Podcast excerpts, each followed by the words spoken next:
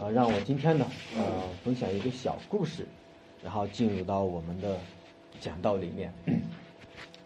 呃，去年呢，他嗯，就是我看了一个小视频，他他里面呢讲到一个小男孩儿，他呢吃他妈妈给他那个嗯泡的那个红烧牛肉面啊，我不知道大家有没有看过，他呢就发现自己的碗里并没有牛肉，明白吗？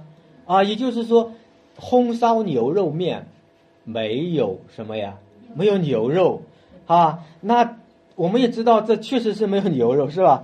但是小孩子他并不是这个思维，他呢就指着那个泡面袋上的那一个牛肉块，对他妈妈说：“那他这上面为啥带肉呢？啊，为什么带肉？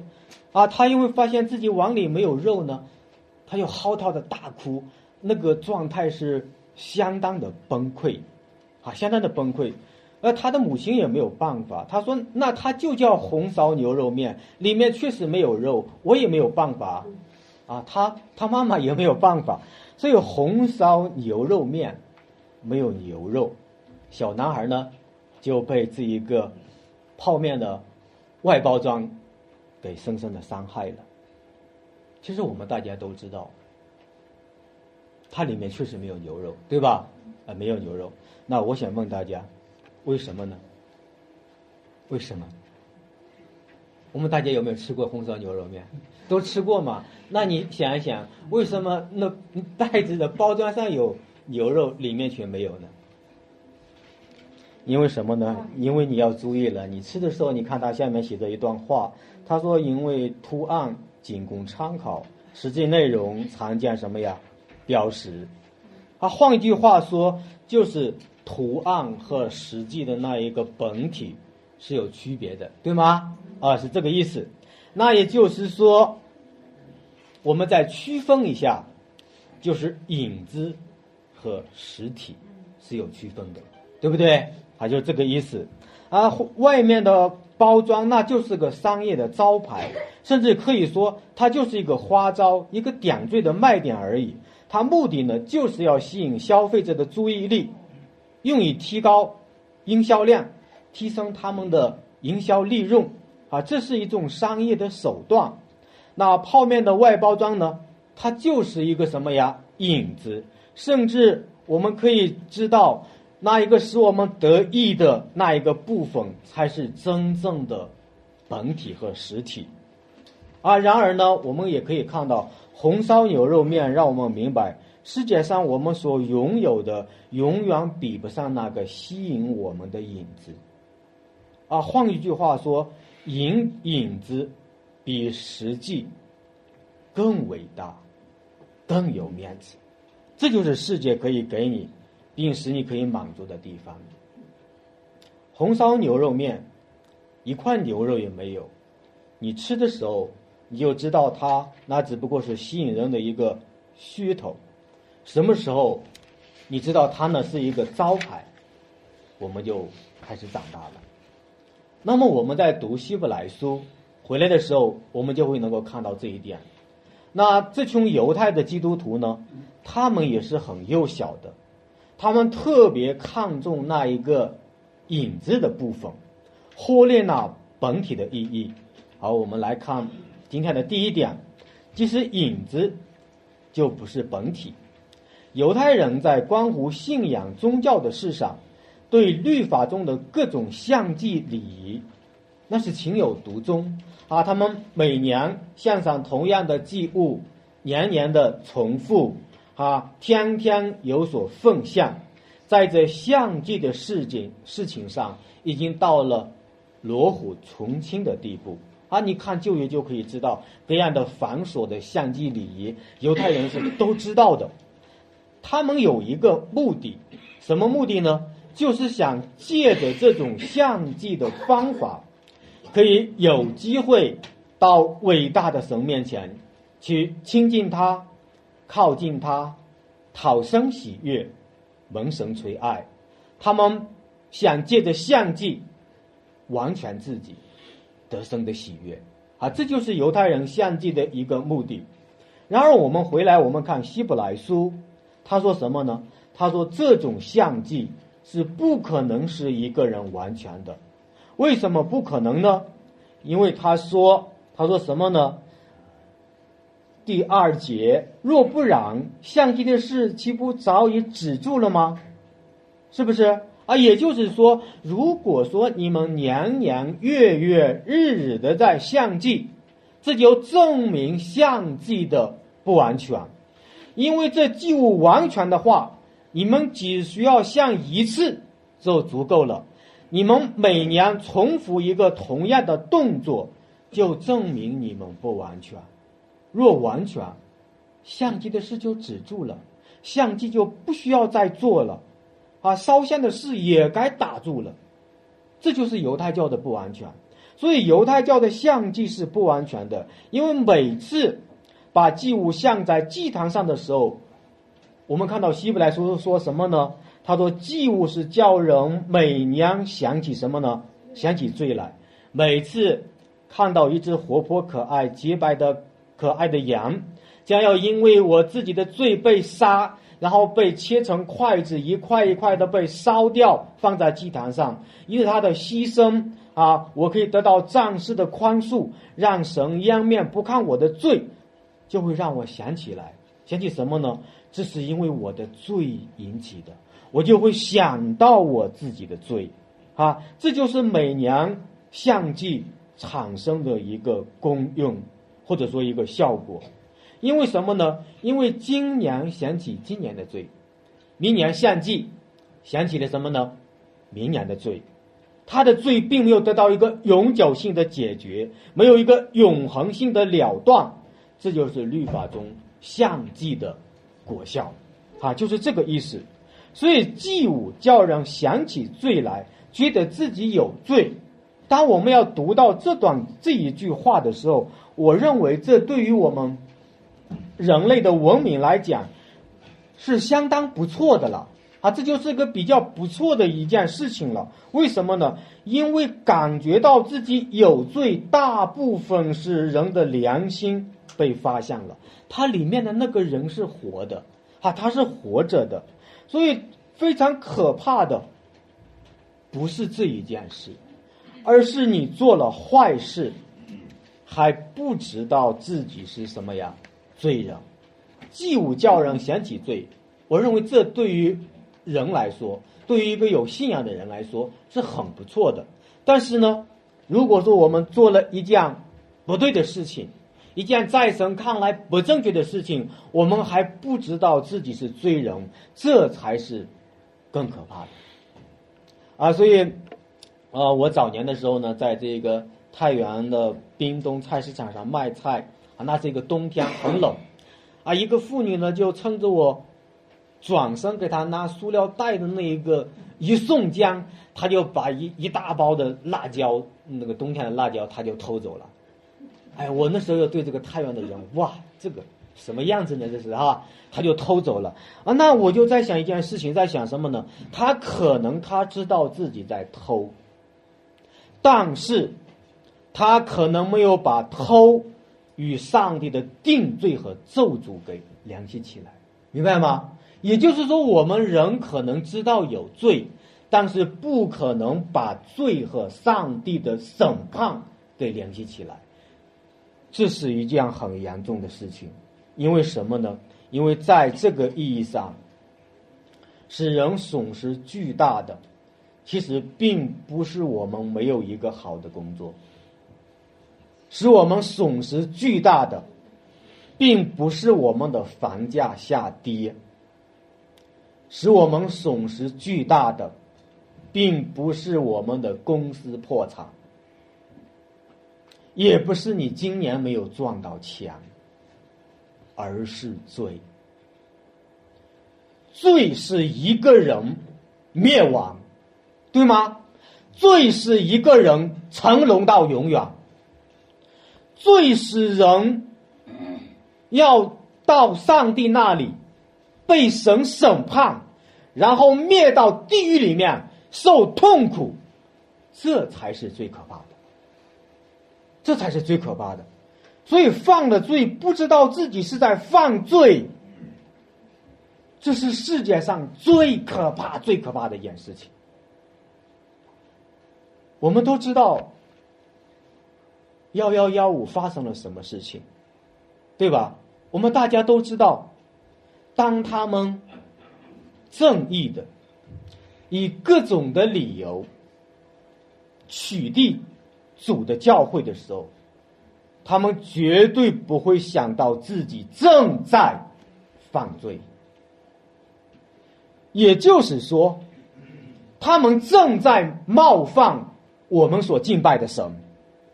一群无神的人，要统管有神的人，要辖制主基督的教会，要干涉上帝的敬拜，这是最大最大的罪。所以弟兄姊妹，但他们不知道自己在犯罪，也不知道自己是罪人。这才是最可怕的。但是我认为，这也不算什么，因为什么呢？因为还有比这更严重的。也就是说，有这样的声音：既然人家上面不让你们聚会，来取缔你们，那就证明你们就是不对的，那就证明你们肯定不对。你们这正在和人家对着干，这是教内的声音，这是教会里面的声音。我觉得这种声音需要悔改，需要在上帝面前悔改。求生者的是怜悯我们，因为我们会发现祭物如果能够让人想起罪来，还有一种更严重的就是犯了罪还想不到自己在犯罪，你在得罪神。却不知道自己在得罪神，所以这样的声音言外之意就是人家不让我们敬拜神，那我们就听人家的就好了，不要敬拜了。求主怜悯我们，祭物叫人想起罪来，这是一件美事，因为知罪，我们就需要救赎，对不对？这是圣经的原则。但是呢，我认为还有一件事情，就是什么呢？犹太人只看到了影子，他看不到那个事物的本体。而我们呢，我觉得我们要与那一个本体相遇，就是与那一个美好的事情相遇。我想问大家，你你是不是想抓住一个影子不放？或者你在这个世界上是不是只愿意撞到一个影子？而不与哪一个实体的荣耀相遇呢？我们盼望着我们能够与上帝的荣耀相遇吗？我们盼望不盼望？啊，我们是盼望的，是不是？那我们要告诉大家，我们与神的荣耀相遇，就是最美的事情。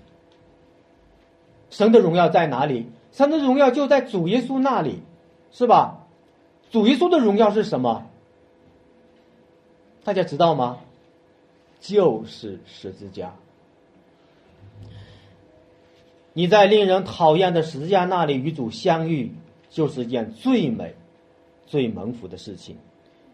我们都读过《菲利比书》二章，是吧？在那里面六到九节，他这样说：他本有神的形象，不以自己与生同等为强夺的，反倒虚己，取了什么呢？奴仆的形象。成为人的样式，只有人的样子，就自己卑微，重新送服，以至于什么呢？死，且死在十字架上。所以生将他升为什么呢？至高，又赐给他那超乎万民之上的名。好，你这段话读完的时候，你有没有找到一个核心，找到一个焦点？就是十字架。耶稣基督道成肉身的目的，就是被定什么呀？十字架，十字架就是基督的焦点，十字架就是基督荣耀的转折点。也就是说，福音的吊诡性、反合性，就是十字架。因为死亡和复活之间是什么呀？十字架嘛。耶稣被钉死了，是吧？最卑微。然后他又复活了，为什么呢？他终将经历了什么呀？十字架，对不对？经历了一个十字架，所以我们从这里就可以看到，十字架就是主基督的荣耀，十字架就是教会的荣耀。然而，我们今天，当我们渴慕与神的荣耀相遇，或者我们渴望得着上帝的荣耀的时候，我们却是不愿意去讨论十字架。我们一谈十字架，我们就逃避，对不对？啊，我们今天有多少神的儿女一谈十字架就退缩了？弟兄一谈十字架马上惊慌失措，姐妹一摊十字架花容失色，啊，我们就感觉那个十字架很恐怖的样子，对不对？啊，一位姐妹，呃，谈到了我们教会分享的遭遇的这个逼迫的事情，啊，就是一个牧师呢就。蛮有关怀、蛮有智慧的相册对他，哈，他说什么呢？你们要和人家宗教局要搞好关系，和他们要多交流、多互动，是吧？多建立这个关系。我们可以请人家喝喝茶吗？对吗？啊，是不是？我们不要和人家搞对抗。或者我们重新搬一个地方就可以了。总而言之，他的话语里面就是什么呀？躲避苦难，躲避受苦，躲避上帝给他的十字架。也就是说，当我们不想与十字架相遇的时候，我们就错失了与主相遇的机会。多少人是基督十字架的仇敌？今天有多少的教会敢讲十字架？十字架是基督的荣耀，十字架是我们胸城教会的荣耀，也是主耶稣基督的标志和记号。十字架就是那美事的本体，十字架是我们每一位上帝儿女的荣耀。求神帮助我们，让我们明白十字架是很伟大的一件事情。有一群人。背着十字架在走天路，但中间呢，有一个人感到自己的十字架是非常的沉重，又大又沉又苦又累。然后呢，这个人就非常的聪明，他干了一件事情，什么事情呢？拿起那个锯，把自己的十字架呢偷偷的给他锯了一小块然后再走一走，感觉到还是很沉重。再拿起锯子，再偷偷的锯到一小节。他这样三番五去的锯过之后，身上的十字架轻松不轻松呀？当然是轻松了，对不对？然而更大的难题就出现了。当这群人走到了一条路上，忽然是一个断崖，没有办法过到前前面的路的时候，也没有桥，也没有路。别人呢，拿着自己的十字架搭桥。就过去了，别人的十字架都没有锯，明白了吧？他那个尺寸都够的，他一下能够过去。但是这个人因为非常的聪明，把自己的十字架锯了好多，够不着，搭不过去，他就只能在这边懊悔、悲伤不已。这就是躲避十字架的果效。所以我们会发现，逃避十字架。就是逃避荣耀的主要赐给你尊荣的机会，逃避十字架就是想逃避荣耀的主向你想象的时刻，荣耀的主把那杰重无比的礼物要给你的时候，因为他良善的原因，因为他信实的原因，因为他慈悲的原因，因为他良民的原因，他就把这个礼物用一个外包装。上面刻着好多的十字架，然后赐给了你，这就是上帝的智慧，阿门。还求神帮助我们。我认为万军之耶和华良善到最不善于为自己的品牌代言了。我认为我们的那一位审判全地的主，诚实到最不会为自己的品牌代言了。我们再看红烧牛牛肉面。外面有许多的牛肉块，令你垂涎欲滴，打开包装，一块牛肉也没有，一群骗子，对不对？里面的实体永远比不上那个外面的影子。回头再看那一位荣耀的主，外包装一点也不吸引我们，他无嘉兴美容。我们看他的时候，他也不英俊，他也不美貌，对不对？是不是啊？使我们去羡慕这样一位英俊的人，他不是这样的。然而他赐下的礼物是什么样的呢？同样的，外包装一丁点儿也不吸引我们的注意，黑漆漆的，脏乎乎的，上面刻着许许多多大大小小不等的十字架。但是当你打开这个礼物的时候，是极其厚重、极重无比，令你意外又令你惊喜的礼物。这就是福音中的赏赐啊！这就是福音。所以，当神把这个厚重的礼物要赐给我们的时候，是让中了让中了我们这个小穷。你知道吗？上帝要给我们礼物的时候，他不是一个一个一个一个的平均的给我们，明白吗？这是圣经的一个原则，不是平均的给每一个人的，因为耶稣基督已经讲了，他说什么呢？天父为谁而预备，就赐给谁。有没有这样的话语？也就是说什么呢？这就是恩典，也就是圣经上在讲恩典的时候，他一定不是平均的给了每一个人。明白我的意思吗？也就是说，上帝要把恩典给我们的时候，这是他的主权。在罗马书里面，他已经讲了。我愿意怜悯谁就怜悯谁，我愿意恩待谁就恩待谁，我愿意赐给谁就赐给谁。阿门。他把这一个施加的礼物赐给我们，里面有一个极大的荣耀在给我们。你愿意吗？但是他的外面画着好多的十字架，里面却是一个极重无比的荣耀。感谢主。上帝的荣耀验中了你我，在你我的生命中与主的荣耀相遇，就是最美的事情。与上帝的荣耀相遇，就发现自己的卑微，发现自己的不配。如果你感觉到你配，证明你还没有看见那一位荣耀的主。你看那以利亚，对不对？烈风大作，崩山碎石的大动作之后。耶和华不在那里，丰厚的地震中，耶和华也不在那里。地震后有火，耶和华也不在那里。但大火过后，有耶和华卑微的存在。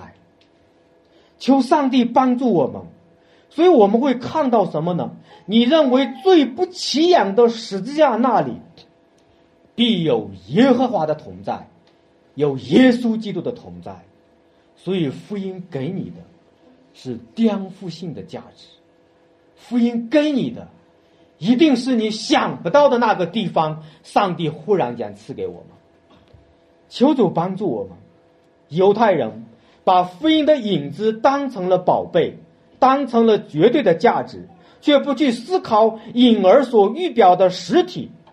他们古拙不浅。在这个约束与限制中讲，无法突破自己，他们就没有办法自由的享受上帝给他们那实质的荣耀。于是，在旧约的礼仪中，自己欺哄自己，无法自拔。因为公牛与山羊的血，这里面圣经希伯来书告诉我们说，断不能除罪。他们在影子中讲，得不到实际的价值，过分的看重影子，忽略。本体的真相，这就是犹太的教里面相继的悲哀的地方。但是我要讲回来，这个宇宙就是一个影子，我们生存的这个地球，这个世界就是一个影子。真实的本体是什么呢？新天新地，对不对？是不是啊？真实的本体是新天新地。有意聚在途中，那是永远的上帝的国度。从福音的角度来讲，这个世界真实吗？真实。但是这个世界虚无吗？虚无。为什么呢？因为主耶稣要来的时候，他要毁灭这个系统，对不对？要消化这个世界，在这个末日到来的时候，世上的所有的一切就都不存在了。恒大绿洲不在了，碧桂园也不在了。整个太原市所有的价值都不在了，唯有从谁存在呀？上帝的国和上帝所救赎的子民存在。阿门。那个是实体，弟兄姊妹，也就是说，当你要理解影子和实体的时候，我们要思考一件事情，什么事情呢？你是要选择在影子里面投资自己的人生？还是在未来的实体中投资你自己的价值？你是甘愿被约束在有限界里面，还是愿意突破到无限界里面？你是甘愿在暂时界里面停留，还是自由到永恒界里面去得荣耀？这些问题都值得我们在场的每一位来深入的思考。注意了，还不是简单的思考。上帝让我们深入的思考：你在投资影子，还是投资实体？求神帮助我们。我们再看第二，即使基督就成为最深。啊，当我们读经文的时候，希伯来书说：“所以，基督到世上来的时候，就说：神啊，祭物和礼物。”是你不愿意的，你曾给我预备了身体，方剂和赎罪剂是你不喜欢的。那时我说：“神啊，我来了，我也要照你的旨意行。我的事在经卷上已经记载了。”以上说方剂和礼物，方剂和赎罪剂是你不愿意的，也是你不喜欢的。这是这些都是按着律法想的。旧约的祭物和礼物是神不愿意的，方祭和赎罪祭是神不喜欢的，这都是按照旧约的律法里面的礼仪所规定的在献祭，这是先前所定的规条。但我们的问题是，难道旧约的律法、献祭的礼仪不是神赐下的吗？为什么他现在又说没有果效呢？是神赐下的规定，是神的意思，怎么这时候又成了影子呢？我们如何来理解这个疑问？所以这个在声学上，它就叫做降进启示。也就是说，从旧约到新约，我们看神的启示是连贯性的，也是降进性的。当在新约里面，我们看到基督的时候，他成全了旧约所有的那些玉体。那么，弟兄姊妹，你能跟上我的思路吗？我相信你是能的。但是，犹太人没有跟上上帝的思维，这就是他们在原地打转的原因。一群有宗教信仰、服侍神的共同体，却没有跟着主的脚中去行，这是很可怜的。所以我们要问自己一个问题：你是否能够跟上主的思路？你是否能够跟上主的角度？你是否能够跟上上帝的旨意？按照神的旨意，他要废掉旧约律法中的相祭的规条，要略定在后的永远的那一个旨意，就是耶稣基督被钉十字架。所以赎罪的羔羊就是上帝拯救的最伟大的计划。旧约里的律法的相机要停止了，上帝要把他的儿子显明出来。所以保罗在罗马书八章的三节，律法既因肉体软弱有所不能行的，神就才将自己的儿子称为最深的形状，做了赎罪祭，在肉体中定了罪案。神要使他的。赎罪功效发挥出来的时候，就是让自己的儿子被杀。世界上所有的人的死亡，都不是上帝的心意。明白了吧？唯有一个人的死亡是上帝的心意，是谁呀？就是基督。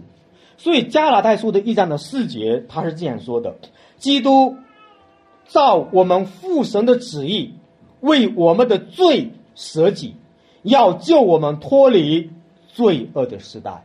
神的旨意是什么？神的旨意就是让耶稣基督被杀死，然后拯救我们脱离罪恶。所以在这里面的这段经文，他就说什么呢？基督来到世上的时候，就说：“你曾给我预备了身体，我来了，乃是要照你的旨意行。”是不是？啊，这段话呢，我们知道它是出自诗篇的四十篇的六到八节。预备了身体，就是为了被杀；预备了身体，就是为了舍己，为了成就神的救赎的计划，被杀相祭。这是神的旨意，被杀就需要什么呀？需要身体，对不对？呃，就需要身体。所以我们可以类比一下，让大家更能够明白这个预备身体、造成肉身是什么意思。啊，假如我带大家进入一个故事里面哈，假如你被越族给抓住了，我们可以这样想象一下哈，求神来帮助我们。然后呢？你的双手呢就被铁镣给锁住，然后呢脖子上呢又给你套上一个五十斤的那一个铁铁夹子，明白了吧？铁夹，然后双脚呢你被木狗给铐上，然后越族呢就用绳子把你吊到五十米深的地牢当中，然后地牢里面呢。还有又臭又脏的污泥，里面有蝎子，啊，或者里还有更可怕的东西在里面。然后呢，你就会发现，这个时候，越族呢只让你露这个脑袋，也不给你吃，也不给你喝，目的就是让你去死。哦，我觉得这个还不够。越族呢，又拿着大磨石，把那个地牢口给它盖上，上面呢再缺上土，干什么呢？然后在上面再种一些植被，伪装成一个公园，然后别人就再也无办法找到你了。明白了吗？这就是我们在世上人活着的关键。我们是很绝望的。如果你这个时候你感觉到绝望，就对了。我们世上的每一个人，其实在神的眼中就是这个关键。我们知道自己是必死的，对不对？我们知不知道我们要死亡呀？不幸的知不知道要死？知道，但是就是没有办法，对不对？而如果你能够明白。我讲的这个意思，这个小故事或者小图画，你又能够明白我们的属灵光景就是这样的。我们没有了盼望，所以福音一定是他救，对不对？福音就是别人救我们，才是真福音。哈利路亚！求主帮助我们。所以我们会看到，这就是人的一个光景。然而，这个故事完了吗？还没有呢。就在你奄奄一息的时候，可能要断气了。美国的幺零幺师或者海豹突击队，他拿着最先进的仪器把你给找到了，是吧？找到了之后，把植植被给你拿掉，把大漠石给你搬开，打开地牢的口。请问这个时候，我给你们示范一下。然后他说：“张弟兄，你出来吧，列姐妹，你出来吧，能不能出来？能不能出来？不能出来的。那我想拷问大家，怎么样就出来了？你知道他要救你，他怎么你怎么样就被他救了？他必须得下去，明白了吧？”与你的身份认同，他要下到那一个淤泥当中，才能把你救上来。阿门。这就是道成肉身。这就是福音，弟兄姊妹，你就能够明白，福音是很伟大、很伟大的。那道成肉身的基督，他也是很伟大的。所以他必须得有一个人下去，开了你的枷锁，打开你的镣铐，开了你的木狗，然后把你救上去，把你从那一个绝望当中给救上来，把你从那一个淤泥和发臭的那一个里面把你拯救出来，这就够了吗？不够。他为了保证你。以后永不被越族给逮住，再次的把你抓进去，他要粉碎你的一切的威胁，他要装扮成你的样子，同样的被关锁在里面，然后静悄悄的等那个月族来的时候，一并的把他们给摧毁。阿门。这就是十字架的福音，能够理解吗？这就是十字架的福音，所以求主帮助我们，所以我们会看到，上帝爱我们，拯救我们，他必须与你的身份认同，与你的处境认同，拯救必定不是在你的范畴和范围之内的力量，拯救一定来自外部，来自外面的能力，那就是天上的力量。这个世界不具备拯救我们的条件，能够拯救我们的一定是从天上来的。阿门，哈利路亚，这就是福音。所以求主帮助我们。当我们看到这段经文里面，主耶稣说：“你为我预备了身体”的时候，其实就是道成肉身的奥秘。这个道奥秘对我们来说，就是他对天赋的完全的顺服。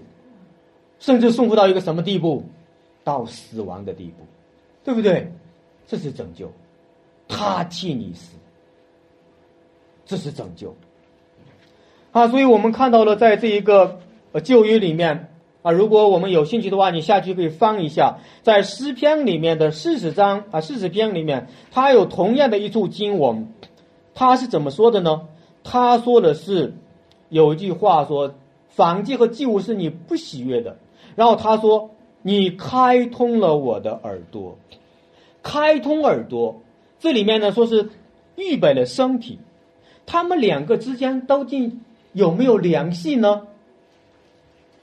如果我们回到摩西的律法，在出埃及记的二十一章的五到六节，生命记的十五章的十二到十八节，有这样一个规条：一个奴仆在你家中做了六年的工人。”然后到了七年的时候呢，耶和华就有一个规定，他说你必须的放这个奴仆走，因为这是他的安息年，这是他的喜年，这个日子呢就称为奴仆自由得释放，一个快乐的日子。但是这个奴仆他走了之后，又回到了主人的面前，他说什么呢？他说我宁愿在你的家中做奴仆，不愿意离去。为什么呢？因为你对我太好了。我很感激你，我愿意终生的去服侍你这位主人，请你继续留下我吧。那么这个时候，主人呢就遇到了一个难处，遇到一个什么难处呢？如果他如果拒绝这个奴仆，就没有办法和人在地上建立那一种真正的爱的关系，明白了吧？因为在旧约的那一个律法当中的总原则是什么呢？要叫你爱人如己嘛，对不对？哎，旧约的律法也是爱神和爱人如己。如果他愿意回来，你不能拒绝他，拒绝就没有办法建立这个相爱的关系。但是如果接纳他呢，又违背了摩西的规条，说你到第七年的时候，你要把他给放掉，释放他。那怎么办呢？神就对摩西说，有一个方法，什么方法呢？就是证明他是自愿的，啊，是不是主人强迫他的？那就是说怎么办呢？就是让这个仆人站在主人的大门框旁边，用锥子把他的耳朵给穿通，然后呢，大门的旁边就留下一个与他的耳朵一样的什么呀洞，明白了吧？啊，你们不要想到疼哈，它是一个记号，什么记号呢？这个洞就表示这个仆人是哪个主人的愿意甘心服侍梁上的仆人。那这个耳朵的洞与主人的洞它是相通的，是一样的，这就表示这个仆人是这家主人的仆人。那这样，我们就会看到这个仆人就是愿意一生一世来服侍他的主人，这就叫做什么呀？开通耳朵的意思。那么换一句话讲。当耶稣基督甘愿送服以奴仆的身份来服侍神，来到我们中间的时候，就是上帝的儿子降卑为人，永远服侍的一个记号。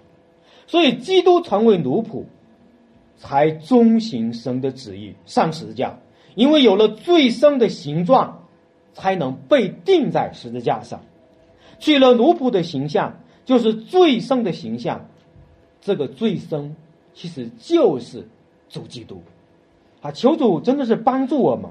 当我们明白这一切的时候呢，你就会看到旧约的祭祀呢，将将有所像，年年有所像。但永恒的基督呢，只一次永远的相祭，就是所有的祭成全了。他这次永远的祭，就成为永恒的记。有永远的果效，这个果效就是因为他的送福，也就是说什么呢？基督所做成的救赎的果效，就是因为送福产生出来的巨大的果效。弟兄姊妹，我们愿意我们的生命中出现果效吗？但是我们却不送福，这就与果效是相悖的，明白了吧？求生帮助我们。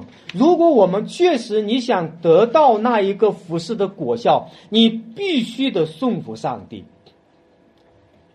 我们的送服，按着可循的路径，应该到十字架那里去，到主耶稣那里去，对吧？这才是一个真正的蒙福的途径。但是，按照我们的送服，我们的送服是没有规矩可循的。也就是，我们没有套路，怎么样呢？我们就跑偏了，我们就跑成了什么呀？低档主，顺从自己的私欲，却大言不惭的说：“我正在送福主，啊，求神帮助我们。”所以，我们的送福就成了愚拙的抵挡。啊，我前几天我那两天的时候，哦，姚师母在说他看那个文章的时候，哦，我也偶尔读到了，感谢神。他，那篇文章里面，他那个总的意思是什么呢？就是说，政府要怎么怎么样继续的打压基督的教会，取缔主的圣殿，逼迫传道和牧师。通篇的文字就是，说白了就是给魔鬼站台。但是他不甘心呀，他后来给出你一个答案，什么答案呢？他进我退，他打我让，他硬我就软，我就用迂回的路线，为了证明自己的忠心。他还说：“我们正在背着十字架跟随主，啊！我看了我就很搞笑啊，啊！这是背着十字架吗？我就感觉到这不是在背着十字架，我感觉到他从来不懂希伯来书。你读一读希伯来书第十章三十五节，他说什么呢？不可丢弃勇敢的心，从这样的心必得大赏赐。阿门。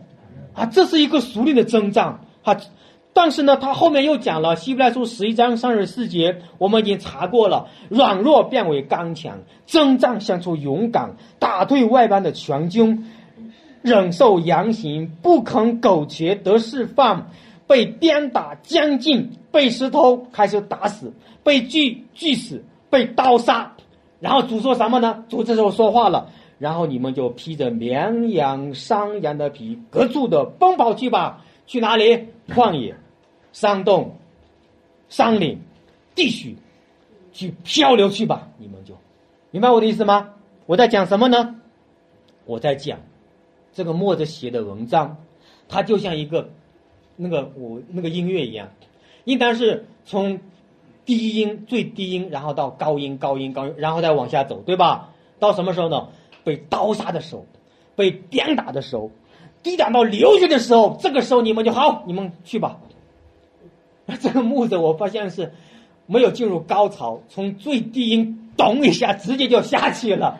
求生帮助我们，我们会发现哈，发现大家真的不知道我们在做什么。我们以为在服侍主，其实我们根本没有服侍主，我们没有对上帝的送服。基督一次永远的相继，就在神的右边坐下了，从此等候他的仇敌成了他的脚凳。这表示基督已经拥有了得胜的位分，对不对？让仇敌成为他的脚凳，把仇敌放在他的脚下，什么意思呢？表示仇敌动荡不得吗？我用最低的地方放在你的身上，证明你是我手下的败将，对不对？你是被我降他在地的敌人。耶稣基督有没有得胜？得胜了，是吧？已经把我们的仇敌降他在他的脚凳下面。耶稣基督已经伤了魔鬼的头，明白了吧？他们魔鬼伤了耶稣的脚跟。但是耶稣基督却伤了他的头。耶稣的得胜不是局部的得胜，而是全面性的得胜，对不对？耶稣的得胜代表着主耶稣基督教会的得胜。现在魔鬼像什么样子呢？魔鬼就像一个被铁链所捆锁的狮子一样，他能够在远处嗷嗷的吼叫，并不能够伤害我们。阿门。啊，这是这是圣经在给我们画的一个苏林的图画，他吓唬我们俩，他只不过会吓唬我们得胜是靠着那位施加的主，他是我们的君王，是不是？我们的得胜一定是靠主而来的，不是靠自己。求神赐给我们一个依靠他的心，求主给我们一个顺服他的心。好，我们看第三点，即赦罪。就永远完全，罪得不到赦免，良性的污秽呢就出不掉，人就不可能有真实的平安。犹太人每一次的相祭都是使人再次想起自己的罪还存在，继续不断的相祭，就表示继续不断的提醒你，你的罪从来没有得到赦免。如果罪得到彻底的赦免，你就不需要再相祭了。所以，基督来到这个世界上，就是要除去先前旧约律法的将将的相继的亏欠，只一次献上他的身体，献了一次永远的赎罪祭，就列定了这一个上帝在永恒旨意里面成就的旨意，那就是永远的果效。所以我们会讲，是吧？讲什么呢？上帝做事是满满的果效。上帝不会说一句废话，上帝不会做一件废事，是不是？神做的每件事情都是有果效的，并且我们可以看到，在这里面，在这经文当中，上帝给我们看见的，神要救赎的是一个群体，是一个国度。我们看第十五节。圣灵也对我们做见证，对不对？注意，我们是不是十六节主说那些日子以后，我与他们是不是他们，我们他们，上帝不再纪念他们的罪愆和他们的过犯，也就是说，上帝借着救赎成全的是一个新的群体。也就是我们说的一个新的社群，也就是我们所讲的后面写的共同体，生命共同体，对不对？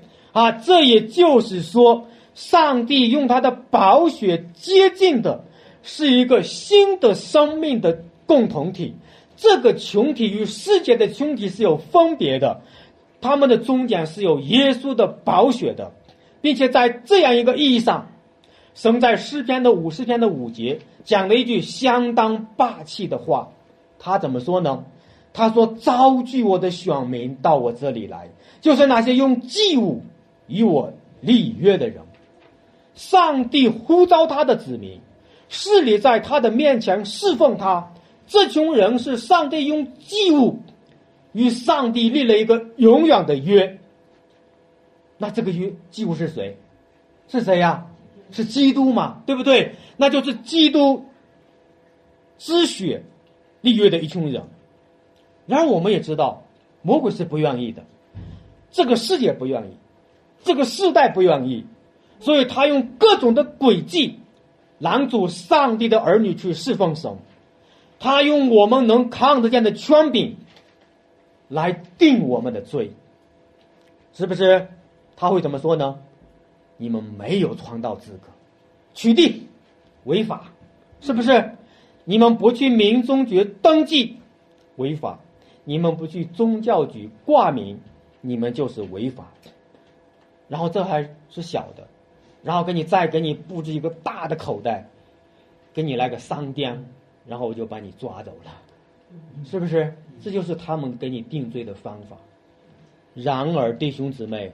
我们要在这里提醒我们了哈，怎么样呢？我们有一位比世界执政权柄更伟大的权柄，我们有比这个世界的法庭更高的权柄，他就是万军之耶和华，对不对？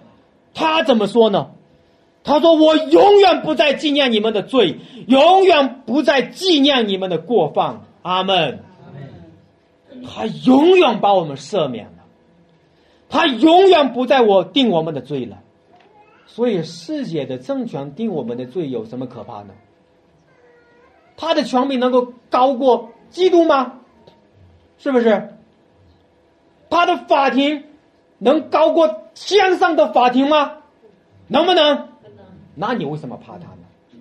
这就是我们不怕的理由，这就是我们不怕的资格，因为万军之耶和华说。我永远不定你的罪，阿门。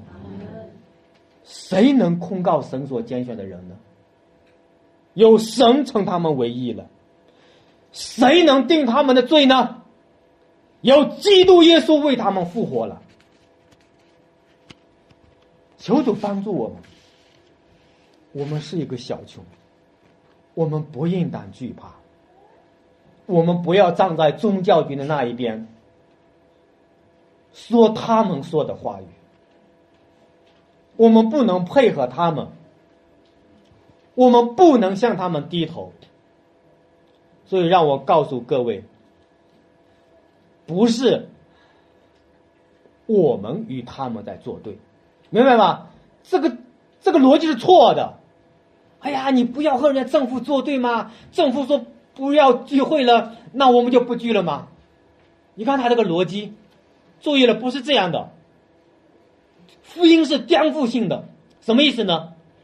是这群人在与耶稣基督在作对。阿门。是他在抵挡上帝，他在阻止我们敬拜神，他在阻止我们在去敬拜万军之耶和华。万军之耶和华是他的名，他的名配得我们敬拜。所以每一个主日。我都感觉到特别的不一样，为什么呢？我被上帝从万民中给分别出来了，这个主日是属于我和上帝的。阿门。每次你来主日，就要有这样一种荣耀感，不要被这个主日，不要被这个世界通流和污给污污污污秽了我们。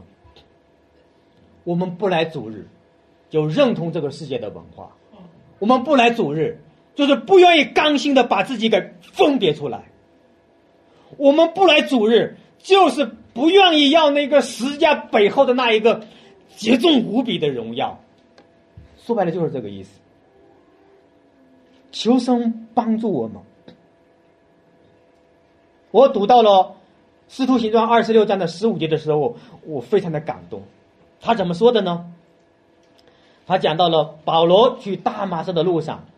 捉拿基督徒，对吧？主耶稣就在荣耀中向他想象，对他说：“扫罗，扫罗，你为什么逼迫我？你用脚踢刺是难的，我就是你所逼迫的耶稣，明白了吧？主耶稣基督与他的教会认同，就是他。你逼迫基督徒，就等于是逼迫我主耶稣。你逼迫主的教会，就是在逼迫那一位创造宇宙万物的主耶稣。阿门。我们应当有这样的思路，不是我们和他在作对，是他硬生生的、愚拙的在和那一位创造他、给他生命气息的主在作对。不必惧怕，求主帮助我们，所以我们不妥协。我们应当怕谁呀？我今天就实实在在告诉大家，我们怕的对象不是政府，不是政权，我们怕的是那一个能够把我们的灵魂给杀死，还能丢到地狱里的那一位。你正要怕他，谁呀？考一考你们？我们的主嘛，对不对？我们应当惧怕那一位，是吧？不要把惧怕的对象给给翻转了，给调反了。惧怕的权势如果在我们的身上辖制我们的时候，捆绑我们的时候，就证明你正在承认惧怕的对象为你的主，明白了吧？不应当这样的。我们应当惧怕谁呢？我们可以这样讲：谁能够把你给解放了、释放了，你应当惧怕谁？明白我的意思吗？不要惧怕那一个恐你的，要惧怕那一个放你的，那就是主，那就是福音里面的那一位主，是不是？所以呢，在旧约里面，弥迦书的七章的十九节，他这样说：“他说将我们的罪踏在脚下，又将我们的罪偷于深海，把罪踏在脚下，什么意思？就是不让他抬头吗？”哈，就是上帝完全的赦免你，把把我们的罪踏在他的脚下，不再给他有机会在我们的身上发动控告我们的。你自以为你要怕他，啊，自以为你要怕他，然后呢，他又说什么呢？把我们的罪偷在哪里呀？深海里。你现在就应当明白，深海有多深？有一万米。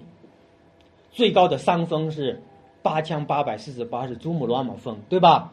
哎，一万米深的深海当中，如果偷下一个东西，那基本上是没有希望能够把它找回来。为什么呢？因为人下不到海底的时候，你的身体就被海水的压力把你给压碎了，对不对？并且那一个最深的海是最黑暗的地方，你怎么能找到它呢？所以，上帝就把你的罪就偷到这个地方，表示他永永远远的不再纪念你的罪，永永远远的赦免我们的罪，是不是？求主帮助我们。啊，另一节经文呢，是在以赛亚书三十八章的十七节，他说：“你因爱我的灵魂，便救我脱离败坏的坑，因为你将我一切的罪忍在你的背后。”上帝把我们所有的罪都忍在我们的背后，表示上帝不再看我们的罪，忘记我们的罪，是不是赦免我们的罪？诗篇的一百零三篇的第十二节，他也讲到，他说：“东离西有多远？他叫我们的过犯离我们也有多远？”大家知道这句话什么意思吗？我给你们讲一下这个物理哈。当你来到北极的时候，你再往下走，就走到哪里了？往南走了嘛，对吧？你到了南极的时候，你再往下走，往哪里走呀？往北极走嘛，你又绕了，对不对？哎，南北就给它连在一起了。但是你有没有想过，如果你是面朝着西方？你从东方一直往西方走走走，请问能不能来到东方？来不了，来了还是来不了？能吗？能来到东方，但是你是不是还是面在朝西？你看你就没听懂我在讲什么？是，你回去好好画一下，一会儿我给你画一下，你就明白了。你你你，如果是面朝东方，你一直走，一直朝东走，你能来到西方，但是你永远是面朝东方，明白了吧？东西永远是两个方向，所以上帝说，他要使我们的罪，不是距离的问题，而是方向的问题，永远回不来。阿门。这就是上帝的恩典，所以求主帮助我们。当我们再读这一节经文，说他说什么呢？他说这些罪过记忆赦免，你的体会是不是就更深了？是不是？别人对你定罪无所谓，政府对你定罪无所谓，自己给自己定罪。无所谓，为什么呢？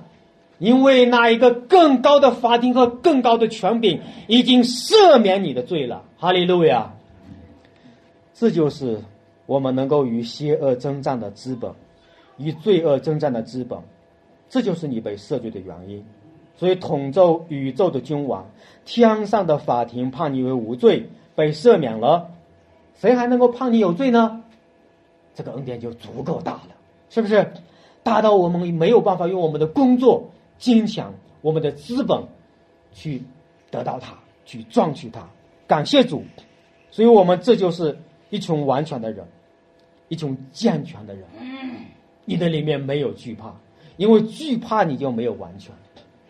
而每次我读那个亚伯拉罕的时候，上帝一直对他说：“你要做完全人。”那个时候就不太懂这是什么意思，想靠自己来做一个完全人，对吧？现在我们查了这段经文，你就明白了，原来是神借着耶稣基督的救赎，赦免了你所有的罪，从惧怕中把我们释放出来，使我们做一个完全人，能够侍立在他的面前。阿门。好，感谢主，我们今天就分享到这里，愿上帝赐福我们每个弟兄姊妹。好，我做一个祷告，荣耀的主，我们感谢你。主啊，我们谢谢你如此的爱了我们，因为主啊，你在这创立世界以前为我们所命定的这个祝福，在今天的历史当中真真实实的充满和临到在我们的生命当中，使我们在你面前被你称义，借着我主耶稣基督的宝血接近我们所有的罪孽，使我们能够抬起头来张扬那一位荣耀的神，使我们能够满有忠阳的。来服侍这一位伟大的主，主啊，我们愿意将荣耀归在你的名下。谢谢主，听我们的祷告，是奉主耶稣基督的圣名。阿门。阿门。